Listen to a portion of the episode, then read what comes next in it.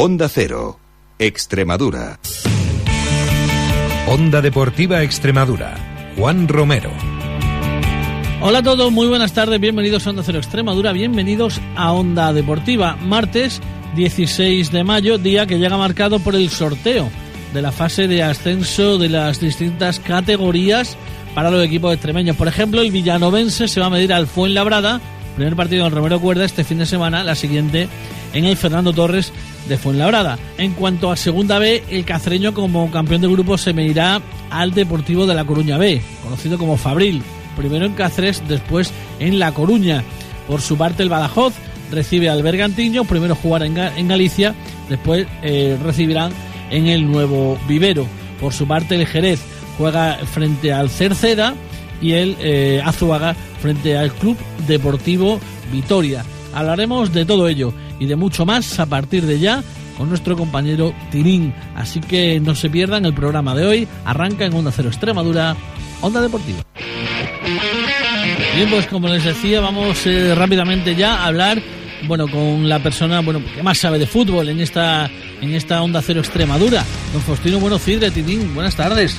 Hola, buenas tardes. Bueno, pues en primer lugar, enhorabuena, sabes que es de corazón por ese por esa permanencia de, tu equipo, del Deportivo Pacense, cierto que a costa de otro equipo extremeño, pero bueno, eh, esa amistad que nos une nos hace, bueno, pues en este caso posicionarnos, eh, pues eh, a favor en este caso, bueno, pues de, un buen amigo como, como eres tú de esta casa. Y bueno, pues cuéntanos cómo, cómo fue, 2-2 en Badajoz, 1-2 en Jaraíz.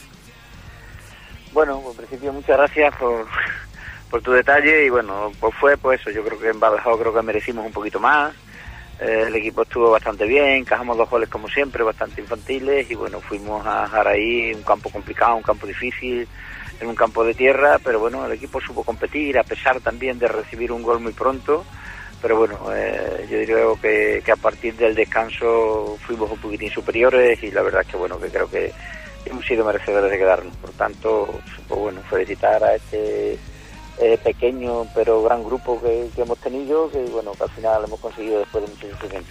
Ha costado mucho, pero ha costado mucho, pero bueno, se ha conseguido y como digo, enhorabuena. Vamos a repasar la segunda división B. El Villanovense perdía en San Lucas, ya no es segundo, es tercero y el rival es el Fuenlabrada, el Extremadura pues perdía en Murcia, pero bueno, al final tampoco tampoco era eh, tenía ningún tipo de trámite ese partido y el Extremadura que ganaba, pero no, no ganaba el Recre en Cartagena.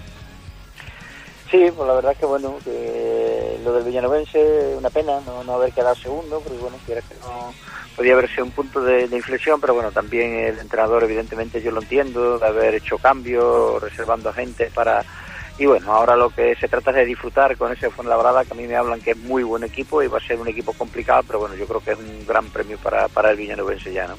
De la Extremadura, que decirte, la Extremadura, bueno, hacer lo que ha hecho, te lo preguntas en diciembre, evidentemente, pues dice que no, que esto no hubiese sucedido, ¿no?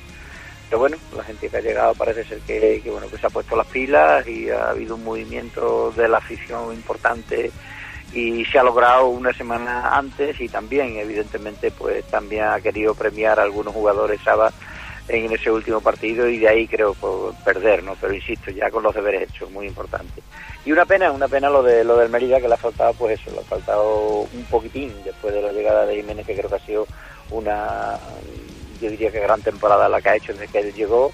Por tanto yo creo que también hay que sacar lo positivo y quedarse a un solo punto es una pena pero bueno es lo que hay en cuanto en cuanto a la, al sorteo, como decimos de, ya de la fase de ascenso, veíamos al Villanovense contra un Fuenlabrada. ¿Qué te parece el rival?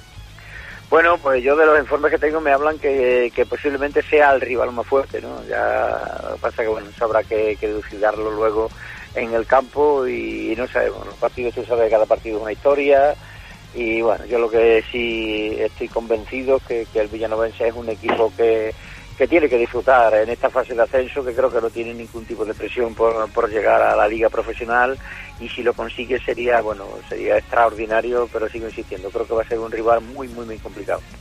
En cuanto a la, a la tercera división, al final, bueno, pues campeón cacereño, segundo Badajoz, tercero Jerez, y al final ganaba la Zuaga en Coria, 0-1 con gol de Neftalí.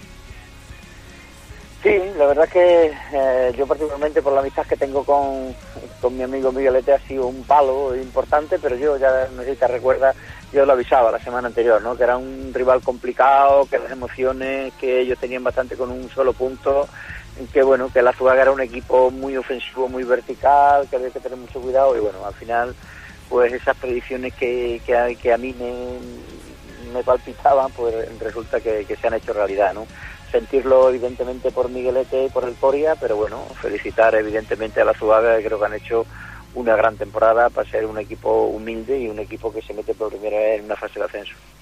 Eh, en cuanto al sorteo, ya de por sí en tercera división, tenemos al Cacereño que se mide al Deportivo de La Coruña B, al Badajoz con el Bergantiños, el Jerez con el Cerceda, con ese triple duelo extremeño gallego y el por último la Zuaga precisamente con el Vitoria.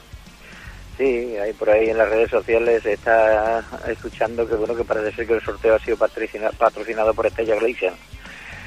Pero bueno, la verdad es que, que, es cierto que nos han tocado con, con esos equipos gallegos y bueno, yo creo que todo el mundo tiene opciones. Evidentemente el que más opciones tendrá porque tiene evidentemente luego otra oportunidad es el cacereño, a ver cómo, a ver cómo le va y bueno, yo lo que siempre he pensado, a mí particularmente me gusta jugar el segundo partido en casa, pero bueno, yo he escuchado algunas declaraciones incluso de, algunos jugadores del cacereño, incluso del propio Adolfo, que a él le gusta más jugar el primer partido en casa, por tanto desearle la mayor suerte y bueno, ser un equipo que, que seguro, que seguro que tiene sus opciones, y si no, pues como te digo, que luego tendrá una segunda oportunidad.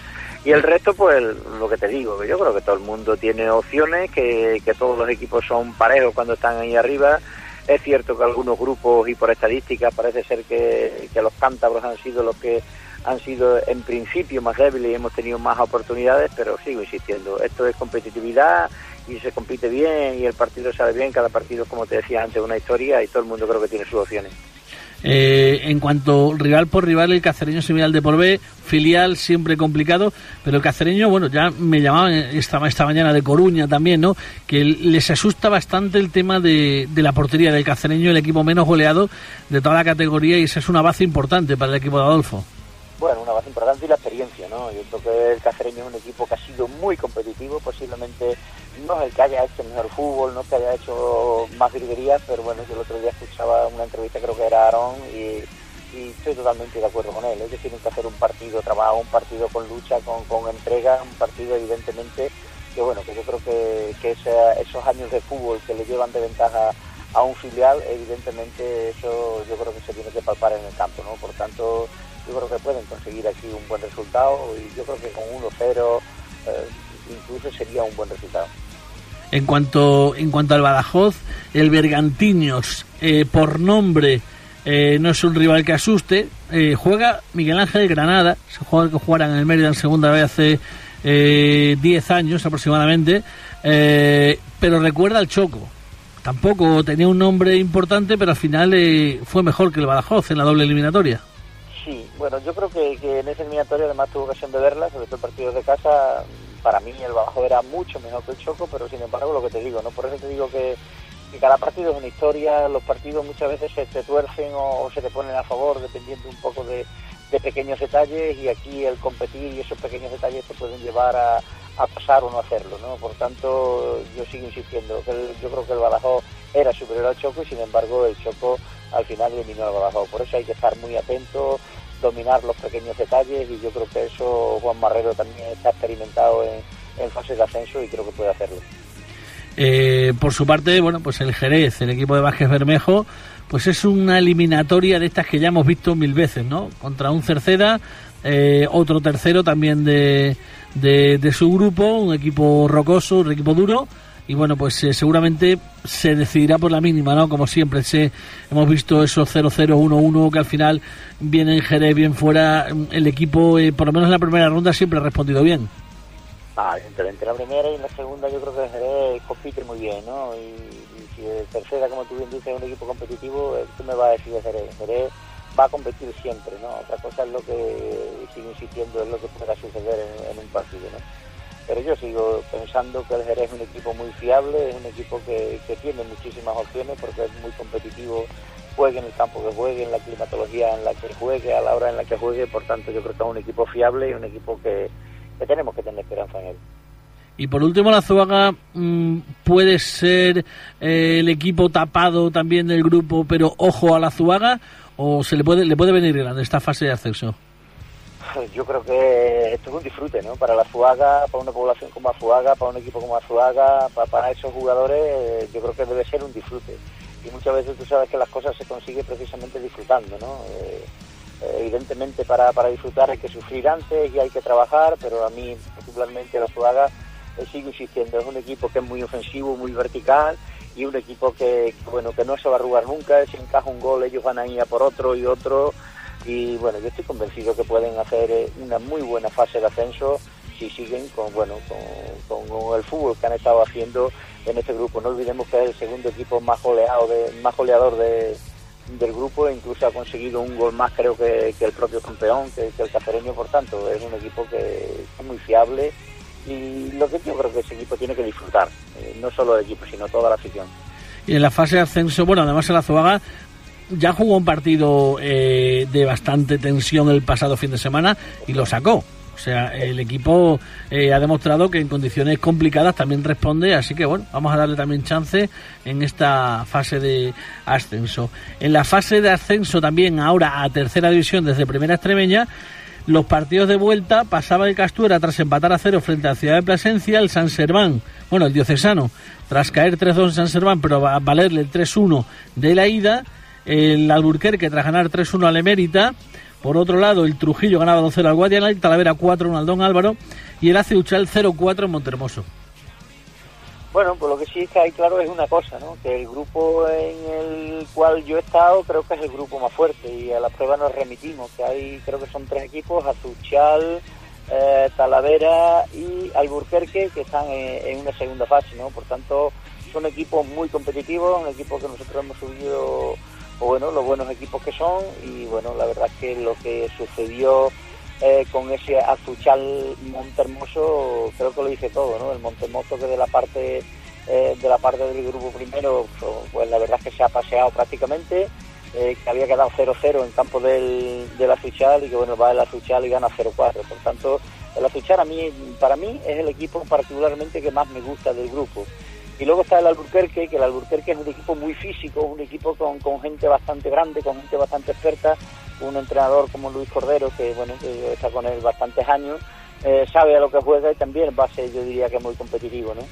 Y el otro el Talavera, el Talavera ha sido el campeón del grupo, que bueno, que, juega con el Diocesano, el Diocesano sabe sabemos que es un equipo bastante joven y bueno, yo creo que la experiencia del Talavera eh, puede imponerse, pero ojo con los chavales de Cesano que a mí me hablan que juegan muy bien al fútbol. Bueno, pues el resto ya de, permanencia y también de segunda extremeña, pues ya lo, lo, retomaremos el viernes con Antonio Miranda, que bueno, seguramente pues tenga eh, tenga visto casi todos los partidos de, de esas de esas latitudes. Eh, profe, vuelvo a repetir, enhorabuena por la por, por el final de temporada, por la permanencia, el Deportivo Pacense, y bueno, pues ahora a disfrutar, que sé que, que lo vas a hacer esta mediodía y que, y que lo mereces además. Buenas tardes. Muy bien, buenas tardes, Juan. Bien, pues así llegamos al final del programa de hoy. Además, como noticia de última hora, anunciar que el Extremadura ha hecho público que Juan Sabas va a ser el técnico del conjunto azulgrana en el nuevo proyecto en Segunda División B. Además, hemos conocido también que Dani Fragoso va a ser el sustituto de Roberto Carlos Mansilla, ya está de camino hasta Cáceres para iniciar mañana los entrenamientos con el objetivo de derrotar al Deportivo B y ascender de categoría con el equipo verde y blanco de Adolfo Muñoz. Llegamos, como digo, al final del programa. Volvemos mañana. Los mandos, como siempre, formidable. Carlos Ledesma. Les hablo encantado un día más. Juan Romero, hasta mañana. Un saludo. Adiós.